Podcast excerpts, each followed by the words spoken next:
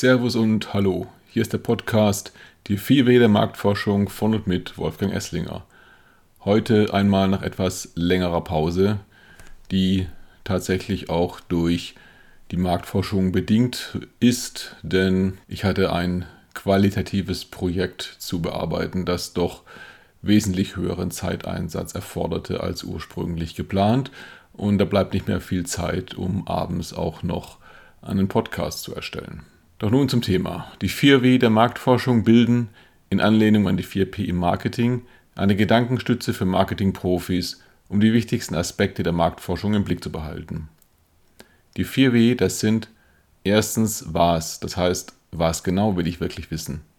Zweitens, warum, das heißt, warum will ich es wissen, also was will ich mit dem Ergebnis machen. Drittens, wer, das heißt, wer soll mir das beantworten? Also welche Personen sollten befragt werden?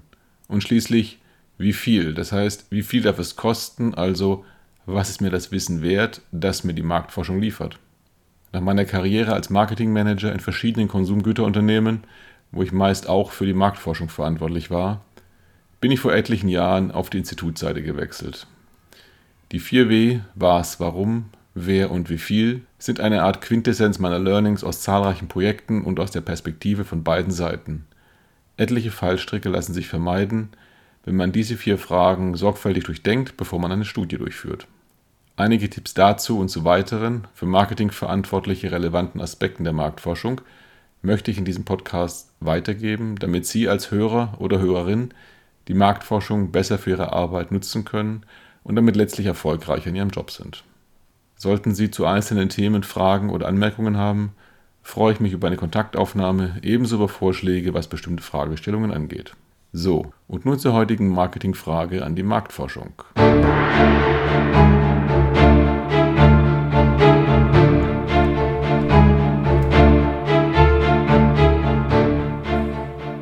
Wie wichtig sind Signifikanzen wirklich? Wer mit Marktforschung zu tun hat, zumindest so es sich nicht nur um qualitative Studien handelt, kommt früher oder später in Kontakt mit Signifikanzen. Glücklich, wer jetzt noch alle Details der Statistikvorlesungen erinnert. Aber im täglichen Leben ist es halb so wild. Bisher bin ich auf zwei Arten von Leuten im Marketing getroffen. Für die einen sind nur signifikante Abweichungen wirklich Abweichungen. Für die anderen spielen Signifikanzen kaum eine Rolle. Was ist nun wirklich sinnvoll? Zuerst muss man berücksichtigen, dass das Wort signifikant auch umgangssprachlich für viel oder bedeutend verwendet wird. Ich versuche dies zu vermeiden und stattdessen lieber von statistisch signifikant zu sprechen, aber immer gelingt es nicht. Wenn das verstanden wurde, muss man herausfinden, von welchem Signifikanzniveau gesprochen wird. Verbreitet sind 5%. Gelegentlich trifft man auch auf 10%. Mit anderen Signifikanzniveaus hatte ich in der Marktforschung bisher nichts zu tun. Üblich ist die Anwendung von Signifikanztests, um beispielsweise herauszufinden, ob sich bei einem Markentracking ein Wert für die Markenbekanntheit im Vergleich zur letzten Welle geändert hat. Also ist der Anstieg von 60 auf 65 Prozent Bekanntheit jetzt ein tatsächlicher oder nur ein zufälliger Wert. Auch bei Konzepttests können Signifikanzen genutzt werden, um zu sehen, ob sich die Kaufbereitschaft für verschiedene Konzepte signifikant, also tatsächlich, unterscheidet. In beiden Beispielen sagt das 5%-Niveau, dass man sich in 5% der Fälle irrt, dass also ein Unterschied als signifikant in der Stichprobe gezeigt wird, obwohl es tatsächlich nur Zufall war. Man spricht hier vom Fehler erster Art oder Alpha-Fehler. Wem die 5% Unsicherheit zu viel sind, der kann auch auf 1% gehen. Problem, damit steigt die Wahrscheinlichkeit für den Fehler zweiter Art, auch Beta-Fehler genannt. Das heißt, das Ergebnis wird als nicht signifikant angezeigt, ist es aber tatsächlich. In der Praxis hat sich das 5%-Niveau durchgesetzt. Trotzdem kann es nicht schaden, sich dessen im konkreten Fall zu vergewissern, gerade wenn es um die Durchsetzung von Projekten geht. Eine andere Beeinflussung des Ergebnisses, signifikant versus nicht signifikant, kann über die Größe der Stichprobe erreicht werden.